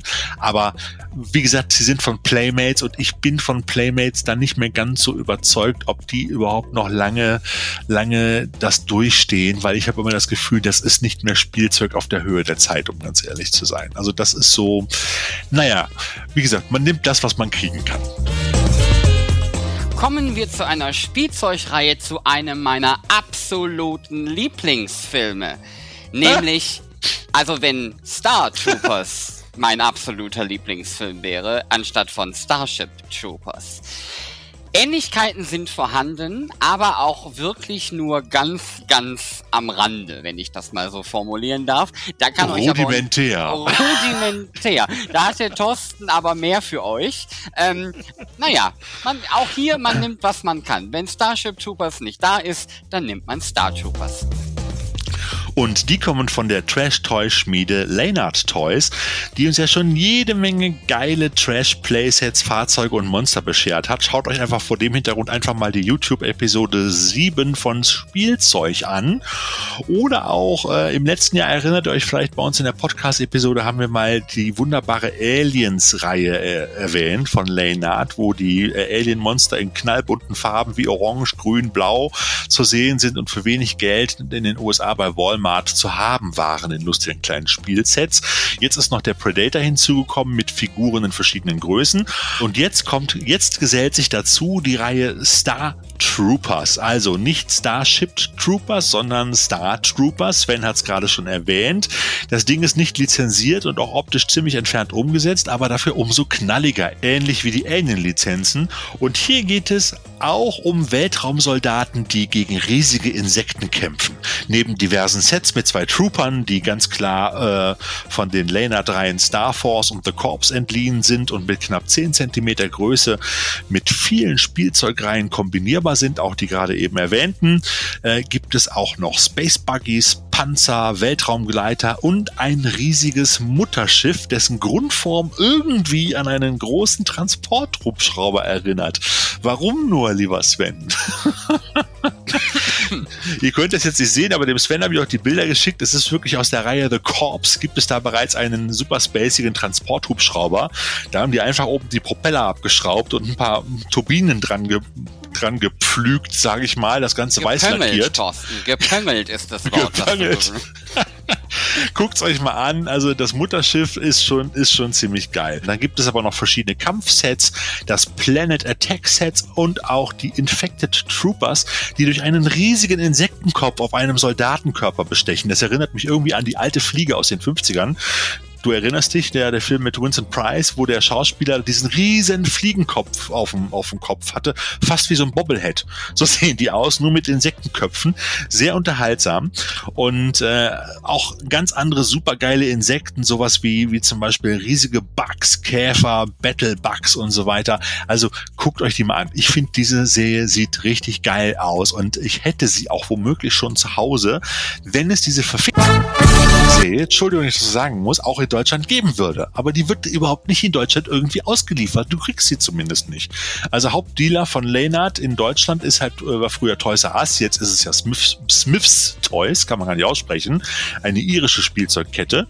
Ähm, und äh, aber es gibt die Sachen da nicht. Also auch nicht online. Das ist das Problem. Und äh, ähm, man kriegt diese, man kriegt diese ähm, wunderbaren Sets von, von den Star Troopers äh, in verschiedenen Ländern, wie zum Beispiel in England, in Italien, in Spanien, USA oder auch Australien. Ähm, wenn man die gesamte Sammlung von allen Sets haben möchte, muss man halt weltweit shoppen.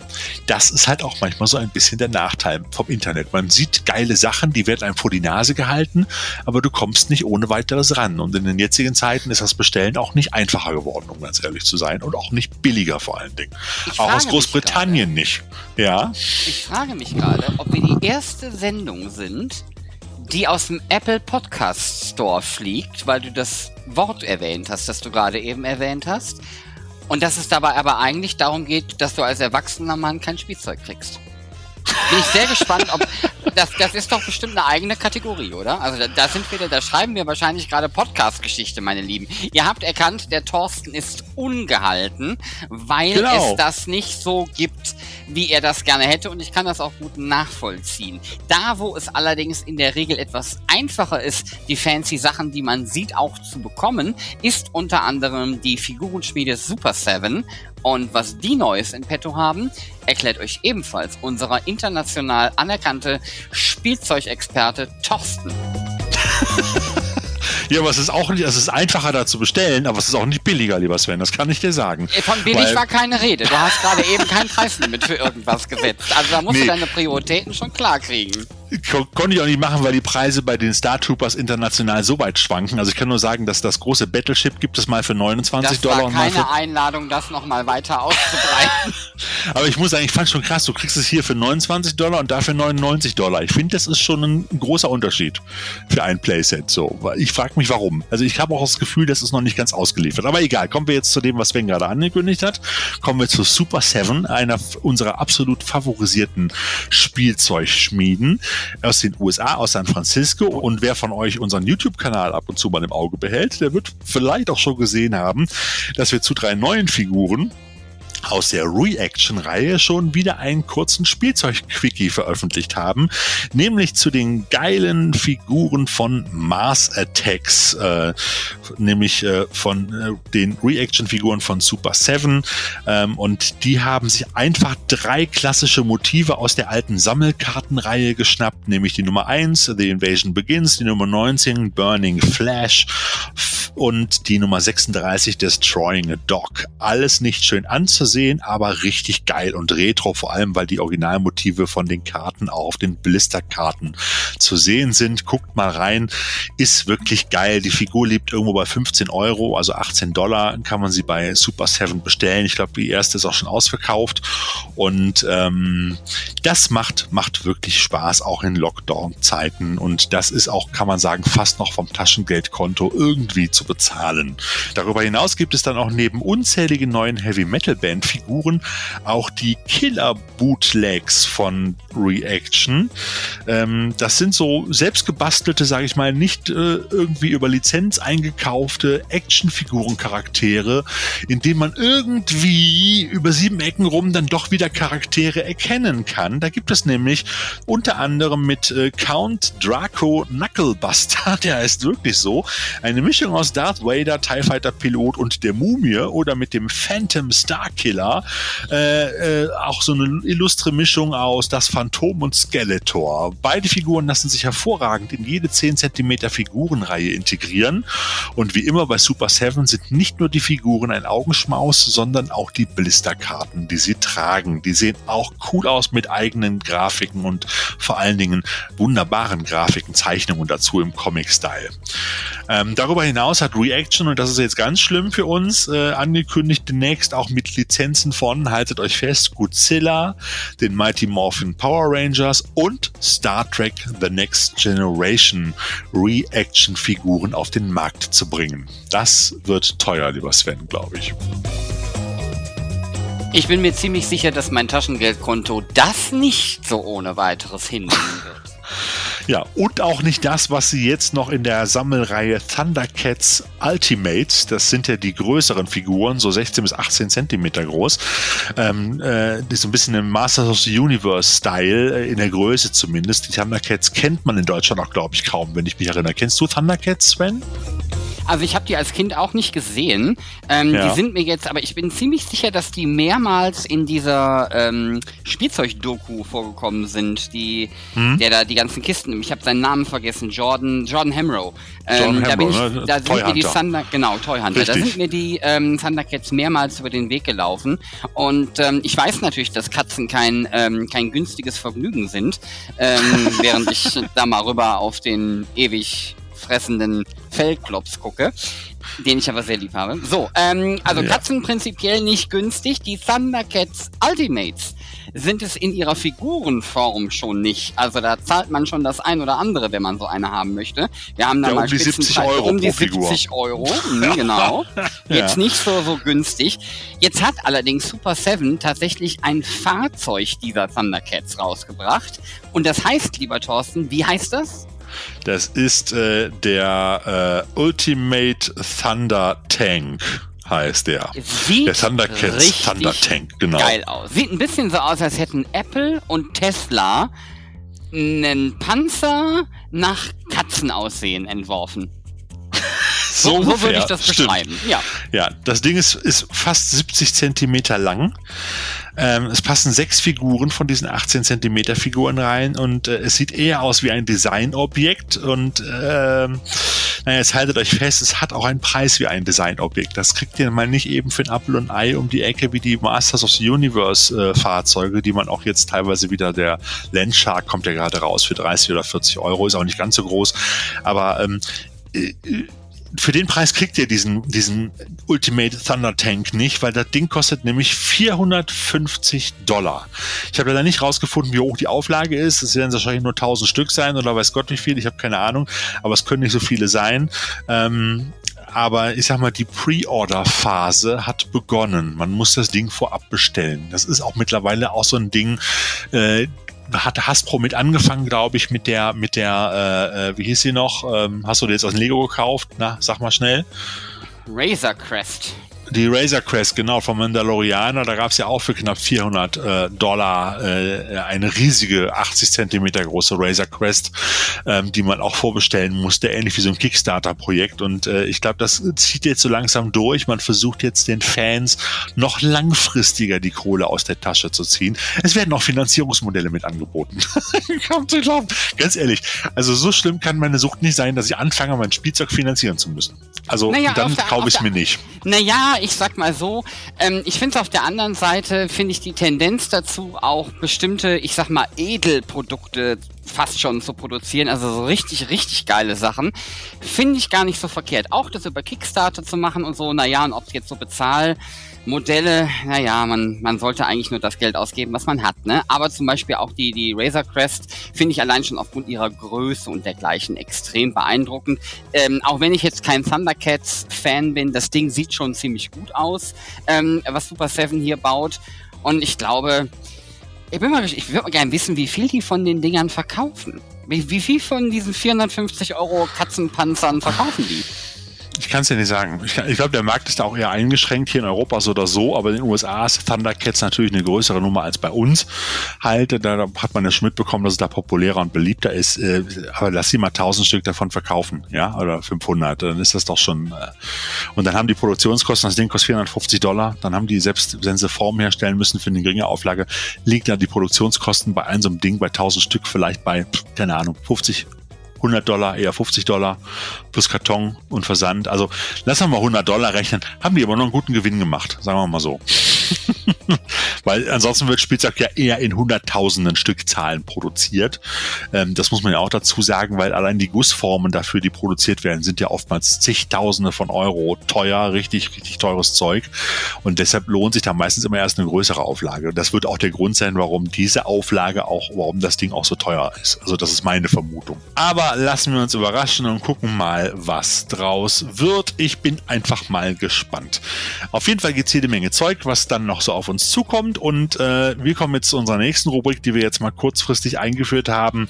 Und das ist, äh, nennen wir sie doch mal in eigener Sache oder auf gut Deutsch, Trashothek Inside.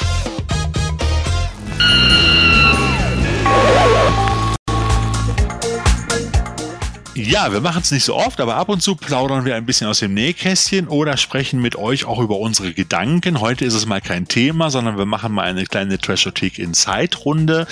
Ähm, wir haben ja festgestellt, dass euch natürlich unsere Weihnachtssendung, auch die sehr lange Sendung, durchaus gefallen hat und es schien auch nicht so langweilig gewesen zu sein, dass die meisten nach einer halben Stunde abgeschaltet haben.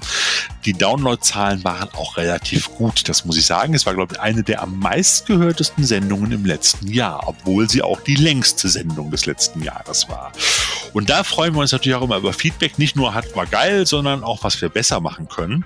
Und, und deswegen, weil ihr diese Sendung so gut fandet, wird jetzt jede Trashothek-Sendung Minimum fünfeinhalb Stunden dauern. Das ist das, was wir euch jetzt in nein. dieser Kategorie mit auf den Weg geben wollen.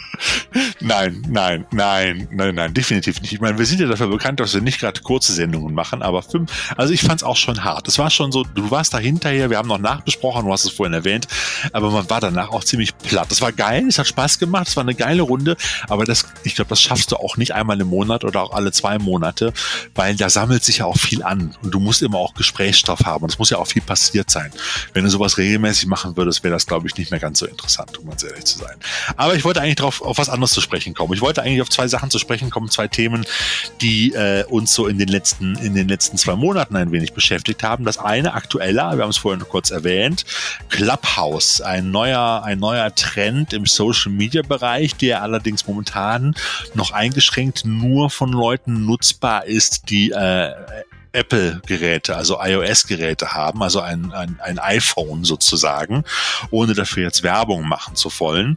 Ähm, aber wir haben überlegt, ich meine, die, die es mitbekommen haben, die kennen es ja schon, die, die es noch nicht wissen, es ist so eine Art Live-Podcast mit Kommentarfunktion. Man kann sich sozusagen in die Gespräche reinschalten. Man kann nicht nur zuhören, sondern man kann auch virtuell die Hand erheben und wenn dann, wenn wir dann Lust haben, rein theoretisch, wir würden so einen Teschothek-Stammtisch oder eine Teschothek-Runde mal live machen im Podcast, könntet ihr die Hand heben und sagen, ich will auch was dazu sozusagen, oder ich habe eine Frage und wir könnten dann digital sagen, ja, dann äh, frag doch mal, was ist denn los und was möchtest du wissen und so weiter.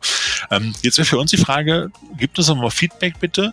Wie interessant wäre das für euch, wenn der Sven und ich, vielleicht auch mal der Kai oder auch andere, der Sascha und so weiter, wir können ja auch mal in einer größeren Runde das machen, auf so einem virtuellen Panel sitzen und mit euch über lustige Dinge, vielleicht geben wir auch einfach ein, zwei, drei Themen vor, wenn ein neuer Trailer kommt oder King Kong, äh, Godzilla vs. King Kong gestartet ist oder so, wenn er denn mal irgendwann startet, außer bei HBO äh, im digitalen Bereich, ähm, dann könnte man ja da eine Runde zu machen und wäre das für euch interessant, dabei zu wohnen? Habt ihr Clubhouse? Seid ihr überhaupt dabei oder sagt ihr, nö, das ist nur was, äh, ich habe ein Android-Handy, interessiert mich nicht oder ich habe generell keinen Bock. Da würde ich gerne mal um euer Feedback bitten. Das ist der eine Punkt. Sven, du hast ja auch schon mal bei Clubhouse so ein bisschen mit reingehört. Wir haben da auch mal ein bisschen mit rumgespielt. Glaubst du, dass das möglich wäre, dass wir da, dass wir da ein paar Zuhörer finden würden? Ich glaube, dass das durchaus eine interessante Idee ist, dass man das einfach mal ausprobieren sollte, weil ich mir das Format dann ähm, tatsächlich als bereichernd für alle vorstellen würde. Von daher, ähm, ich bin da auf jeden Fall für zu haben. Wollen wir mal gucken, ob wir genug Leute zusammenkriegen. Ja, schauen wir mal. Also wird jetzt nicht nächste Woche passieren, keine Panik, aber ich sag mal so, in den nächsten ein, zwei Monaten könnte ich mir durchaus vorstellen, wenn da Feedback kommt und es Leute gibt, die Interesse daran haben, mal so ein Clubhouse-Panel aufzumachen. Die andere Geschichte äh, habt ihr vielleicht gesehen, wenn ihr regelmäßig mal auf unseren YouTube-Kanal guckt, beziehungsweise den auch abonniert habt. Ähm, es gibt äh, seit, äh, seit, seit diesem, seit neuem Jahr, seit, seit Januar sozusagen, haben wir mal zwei Testsendungen gestartet von Mucho Trecho. Hola, liebe Freunde, da bin ich wieder, der große Mucho Trecho, der Cousin von Captain Trash und ich präsentiere euch wieder die Trecho News mit Neuigkeiten rund ums letzten Trash in Sachen Film, Spielzeug, Comics und viele mehr. Quasi Mucho Trecho. Das ist äh, quasi der Cousin von Captain Trash und der hat jetzt bei uns seine eigene Nachrichtenschau bekommen. Und da wollte ich mal fragen, was ihr so von diesem Format haltet. Habt ihr Ideen, das zu erweitern? Gibt es irgendwas, was fehlt? Wir haben natürlich auch so ein bisschen das Problem, wir hatten immer gesagt, wir machen immer mal so eine Präsentation, immer drei kleine Meldungen. Kurzfristig, wenn man das so ein bisschen automatisiert und, und regelmäßiger macht und besser einspielt, dann kann man sowas auch wöchentlich machen, montags morgens oder sowas. Das war immer so der Grundgedanke, dass man mit den wichtigsten Trash-Infos in die Woche geht. So, und da war immer angedacht, immer eine Nachricht, ein Spielzeug und ein, eine DVD- oder Filmveröffentlichung rauszuhauen.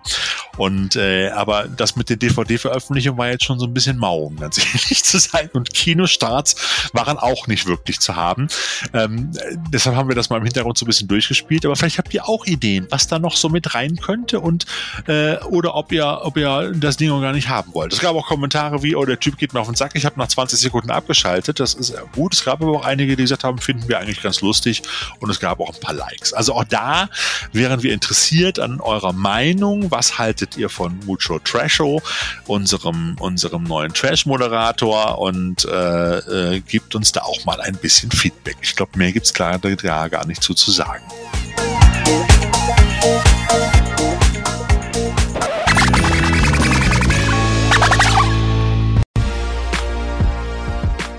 Wir haben es jetzt mehrmals in dieser Sendung äh, mit leichten Vorwürfen äh, Richtung Veröffentlicher oder Veröffentlicherinnen ähm, angemerkt. Im DVD-Blu-ray-Sektor ist zwar gerade nicht viel los, aber der Thorsten hat ähm, wie ein Indiana Jones des Medienkonsums, wenn ich das mal so formulieren darf, dennoch das ein oder andere zusammengetragen. Und deswegen kommen wir jetzt zu einem kurzen Überblick der Veröffentlichung. Ja, Gigantisches gibt es auch da. Da kann man sozusagen auch die Gigantismus-Geschichte von äh, Godzilla vs. Kong auch weiterspinnen. Denn der fünfte Film aus der Sammelreihe Fluch der Galerie des Grauens von Anolis ist raus. Es ist, jetzt haltet euch fest, das todbringende Ungeheuer. Im nördlichen Polarkreis kommt es zu Zwischenfällen. Nachdem Flugzeugabstürze und die Zerstörung einer amerikanischen Militärbasis gemeldet werden, setzt man alles daran, der Sache auf den Grund zu gehen. Als an einem Unglücksort ein Teil einer gigantischen Klaue gefunden wird und seltsame Spuren auf einen Angreifer aus der Luft hindeuten, wird ein Expertenteam entsandt. Dieses findet heraus, dass es sich bei der Bedrohung um eine gigantische prähistorische Fangheuschrecke handelt, die durch Umwelteinflüsse aus dem Eis befreit wurde. Während sich das riesige Insekt amerikanischen Metropolen nähert, scheint es keinen Weg zu geben, es aufzuhalten.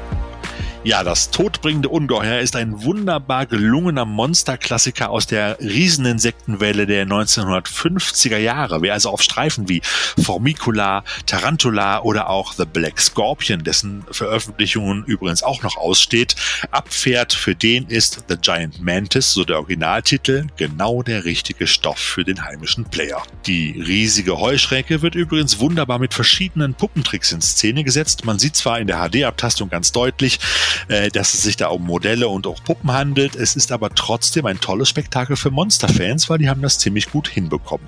Über 60 Jahre nach seiner Entstehung ist der Film nun auch endlich für deutsche Zuschauer erhältlich, denn Anolis Entertainment hat für den Film extra eine deutsche Synchronisation produziert und die kann sich auch wirklich hören lassen. Zusätzlich gibt es in der Blu-ray und DVD-Kombo auch noch einen Audiokommentar mit Dr. Rolf Gießen und Volker Kronz, diverse Kinotrailer, die Super 8 Fassung und eine Bildergalerie. Also echt monströs. Und das Teil ist bereits auf Blu-ray und DVD, also in einer Combo, erhältlich. Kommen wir zu unserer nächsten Neuveröffentlichung, nämlich The Intergalactic Adventure of Max Cloud. Trash as Trash Can. So könnte man dieses Science-Fiction-Fantasy-Spektakel nennen, in dem Martial Arts Giant Scott Atkins und John Hanna, bekannt aus Die Mumie, also ich weiß nicht mehr welcher, vier oder drei? Man weiß Alle. es nicht. Alle. Alle. Ach, alle. Ja, du hast recht, alle. Der spielt den Jedenfalls, Schwager von Brandon Du Fraser. hast vollkommen recht. Also, ihr Kinders. John Hanna, Klammer auf, bekannt aus die Mumie-Filme, Klammer zu, als virtuelle Charaktere in einem 90er Jahre Computerspiel herumalbern. Denn Scott Atkins ist Max Cloud, der mit seinem Raumschiff auf einem weit entfernten Gefängnisplaneten abstürzt. Jetzt müssen sich alle Superschurken in diesem Universum in Acht nehmen, denn Max Cloud ist da. Ich, ich kann. Max Cloud ist da. Ich wollte das nochmal betonen, damit klar ist, wo es hingeht. Ähm, genau in diesem Spielmoment äh, wird die Videospielnerdin Sarah plötzlich in ihr Lieblingsspiel transportiert und findet sich in diesem gefährlichen Zuchthaus unter den schrecklichsten Schurken des Universums wieder. Die einzige Möglichkeit zu entkommen, das Spiel zu beenden. Nun ist es an Max Cloud, Sarah durch furchteinflößende Level mit bedrohlichen Ganoven zu geleiten, während Sarahs Vater und ihr Freund Cowboy, der heißt Cowboy, ja, das Abenteuer an der Konsole verfolgen müssen. Warum heißt der Cowboy, Thorsten? Egal, rhetorische so. Frage. Ist Frag egal. Also, hinsetzen, anschnallen, mitfiebern. Die Angst ist nicht mehr nah. Max Cloud ist jetzt da. Ein herrlich knallbunter Weltraumklamauk mit einem herrlich stoischen Scott Atkins, quasi die Sci-Fi-Konsolen-Variante von Jumanji. Übrigens ist die Asylum-Variante The Final Level Flucht aus Rankala oder Rankala, ebenfalls wie The Intergalactic Adventures of Max Cloud, eher was für die Lachmuskeln und weniger für die Kampfmuckis. Gibt es dafür aber auf Blu-ray, DVD und Video on Demand. Der nächste Gigant, der in Kürze mit einer Veröffentlichung aufwartet, ist Konga. Und da geht es schon wieder um zottelige große Wesen. Die kultige King Kong-Variante erscheint in Deutschland erstmals auf Blu-ray in neu abgetasteter und ungeschnittener HD-Fassung. Das soll schon was heißen. Und glaubt mir, die Special Effects sind, obwohl der Film auch noch ein bisschen älter ist als äh, Queen Kong, äh, durchaus annehmlicher. Ein Jahr nachdem sein Flugzeug über dem afrikanischen Dschungel abstürzte und er für tot erklärt wurde, kehrt Dr. Decker, gespielt von Michael Gough, überraschend mit einem kleinen Schimpansen namens Konga nach London zurück. Während seines Aufenthalts beim Stamm der Baganda, die ihn retteten, entdeckte Decker eine ungewöhnliche Pflanzenart, die anscheinend nicht nur das Bindeglied zwischen pflanzlichem und tierischem Leben darstellt, sondern auch ein Sekret absondert, was den Wachstumsprozess extrem extrem steigert. Doch seine Forschungsergebnisse stoßen in der modernen Welt nur auf Unverständnis. In seiner Wut auf seine ignoranten Kollegen und lästernde Journalisten benutzt Dr. Decker nun den armen Konga als Instrument seiner Rache. Er injiziert dem Affen das Pflanzenserum und Konga erreicht eine Größe, die es selbst Decker unmöglich macht, ihn noch zu kontrollieren. Der riesige, alsbald haushohe Affe läuft amok und legt dabei ganz London in Schutt und Asche. Konga entstand im Jahre 1961 und durfte im gleichen Jahr übrigens London in Schutt und Asche legen wie sein Kollege Gorgo, der sich als irische Godzilla-Variante ebenfalls die britische Hauptstadt zur Brust nahm. Letzterer erschien auch erst vor kurzem im Mediabook auf Blu-ray. Bei Konga findet man noch die Super 8 Filmfassung als Bonus auf der Blu-ray und ein 16-seitiges Booklet mit Fotos und Hintergrundinformationen im Mediabook. Der Film ist ab dem 26. Februar beim Filmdealer eures Vertrauens erhältlich. Und zu guter Letzt gibt es auch noch einen Hinweis auf eine gigantische Collection, lieber Sven gigantische Collection, habe ich gehört. Bevor ich das jetzt aber vorlese, Thorsten, muss ich erwähnen, dass ich gleich noch eine Frage an dich habe, weil okay. sonst kann ich nachher nicht einschlafen. Aber erstmal, okay. es geht um die gigantische Veröffentlichung, die der Thorsten da äh, angepriesen hat, ist die Puppet Master Collection Limited Deluxe Collection. Wicked Vision kredenzt uns alle elf Puppet Master Filme auf neun Blu-rays im hochwertigen Hartschuber mit speziellem Spottlack. Mit dabei 40 Stunden an Bonusmaterial, einem 72-seitigen Booklet, Artcards und noch Platz für den kommenden Puppet Master Film Blade the Iron Cross. Diese gigantische Box ist auf 1500 Stück limitiert und alle elf Teile sind selbstverständlich uncut. Ja, Mann, ja. Oh Mann. Ja. ja. Seit 1989 lässt Full Moon die mörderischen Puppen tanzen. Und so erfreut sich das Puppet Master Franchise großer Beliebtheit bei Genrefans und gilt als eine der erfolgreichsten und beständigsten Horror- und Fantasy-Reihen der Filmgeschichte. Aber Thorsten, ich überlege ja noch, ich überlege ja noch, ob ich mir die bestelle oder nicht, weil die ist schon geil. Aber ich habe bisher erst zwei Puppet Master Filme gesehen und ich bin da nicht so der Riesenfan von, um ganz ehrlich zu sein. Ich kann dir die Frage nicht beantworten, bevor du mir nicht sagst, was Spottlack ist. Spottlack, das ist so ein, so ein, so ein bisschen so an, der hat an bestimmten Stellen, ich, ich meine, das wäre der, an bestimmten Stellen so, ein, so eine Hochglanzprägung. Also der sieht so an, an Schriftzüge sind dann so glänzend, ah, an bestimmt, ich glaube, ah, das ist das, weißt ah. du? Ne, der Rest ist so matt und du hast dann bestimmte ja, ja. Elemente auf dem mhm. Cover glänzen, dann treten so ein bisschen glänzend hervor. Ich glaube, das ist das, aber es stand so in der Beschreibung drin. Ich hoffe, das habe ich jetzt richtig erklärt. Ich bin jetzt nicht der Druckexperte, um ganz ehrlich zu sein. Aber jetzt es sieht auf dem Bild auch so aus. Jetzt haben die da draußen was, also ne, wenn diese Sendung rauskommt, ihr sie anhört und ihr wisst, Sportlack ist was ganz anderes, da können wir den beiden, da können wir den beiden Trashothekaren noch mal was mit auf den Weg geben. Dann, äh, dann lasst es uns wissen. Ansonsten gebe ich mich mit der Erklärung erstmal zufrieden und kann deswegen auch nachher dann ruhig einschlafen. Hervorragend. Ja, aber ich überlege, wie gesagt, ob ich mir diese Box bestelle, weil noch gibt es einige wenige Exemplare, die dürfte irgendwann vergriffen sein. Die liegt halt, hat halt schon ihren Preis, aber ich muss ganz ehrlich sagen, wenn du rechnest, das Ding kostet irgendwie knapp, ich glaube, 170, 180 Euro. So in der Größenordnung. Du hast da elf Filme auf Blu-ray mit jede Menge Extras bei einer schönen Box, dann kannst du aber durchrechnen. Dann ist das, sag ich mal, ein fairer Preis. So, und ähm, ja, man muss sich das einfach überlegen. Also ja, ich, wenn ich jetzt Fan wäre, hätte ich mir die sofort bestellt, aber das ist halt so für mich gerade so, ne? Genau. Also da kann auch der Spottlack nichts retten. Ich glaube 180 Euro für auch elf Filme, von denen man aber nicht vollkommen eingenommen ist, das ist vielleicht ein bisschen viel, lieber Thorsten. Ja, also die, die ich kenne, finde ich schon geil. Also muss man einfach mal fairerweise dazu sagen. So, aber es hat mich nie so, das war nie mein Lieblingsthema äh, zu der Zeit. Ne? Die sind ja diese wunderbaren Full Moon Filme, da gibt es ja noch ganz andere Geschichten, da haben wir auch schon einiges von präsentiert. Aber ich glaube, das ist eine Diskussion, die führen wir ein andermal weiter. Ich glaube, wir kommen jetzt zum Ende. Wir sind nämlich schon wieder ziemlich weit über unsere Zeit, lieber Sven, und deshalb genau, würde ich sagen, kommen wir halt jetzt zur Ver Ver Ver Verabschiedung. haben wir eine neue Kategorie? Ja, Hab ja äh, äh, Dinge, die Thorsten überlegt, sich zu kaufen und das machen wir für die nächste Jahressendung. Wir schreiben das auf und dann gucken wir, was du dir davon wirklich gekauft hast. Ah, gar nicht schlecht. Könntest du ja auch machen, was du dir überlegst zu kaufen. Ja. Wir überlegen mal. Ihr Lieben. Du hast ja manchmal haben aber- ähnliche Gedanken, ne? Ja, das stimmt.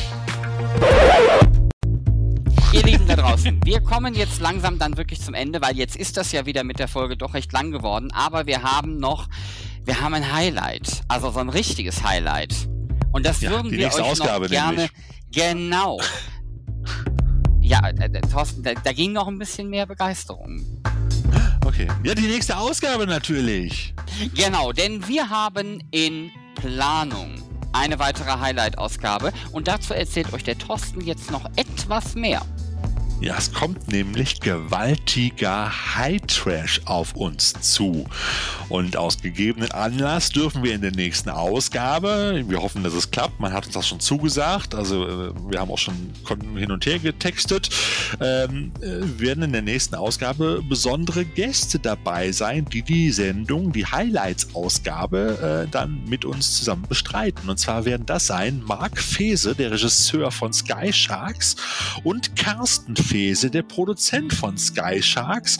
Und die werden sich zuschalten und natürlich über den neuesten Sharksploitation-Knaller mit uns reden. Die beiden Brüder haben das Spektakel auch geschrieben, also auch ersonnen. Und natürlich reden wir dann auch über Trashfilme, Hörspiele und vieles mehr, denn die Jungs sind auch sehr vielseitig und lassen sich da auch ungern wirklich festlegen. Also klickt euch einfach wieder rein, wenn ihr den Sven sagen hört. Herzlich willkommen zu einer neuen Ausgabe der Trashothek. Ah, das war jetzt aber kreativ, lieber Sven. Alles klar. Gut, ich würde sagen, wir machen Feierabend. Äh, ihr da draußen auch. Vielleicht habt ihr noch einen anderen Podcast, den ihr jetzt noch hinterher schiebt. Äh, wir hoffen, ihr hattet ein bisschen Spaß. Das Wichtigste, wie immer, bleibt gesund da draußen, bleibt uns gewogen und äh, ich sag mal bis zum nächsten Mal. Sven, oder? Herzlich willkommen zu einer neuen Ausgabe der Trashothek. Nein, ihr Lieben, ich wünsche euch natürlich auch alles Gute, bleibt gesund und äh, viel Spaß bei unserem heutigen Film-Highlight. Bunga Bunga im Taxi ist kein, im Dschungel ist kein Taxi mehr frei. Ich krieg das nicht. Ich krieg diesen, diesen, diesen Filmtitel nicht fehlerfrei über die Lippen. Ihr Lieben, wir sind durch. Wir wünschen euch alles Gute. Bis bald. Tschüss.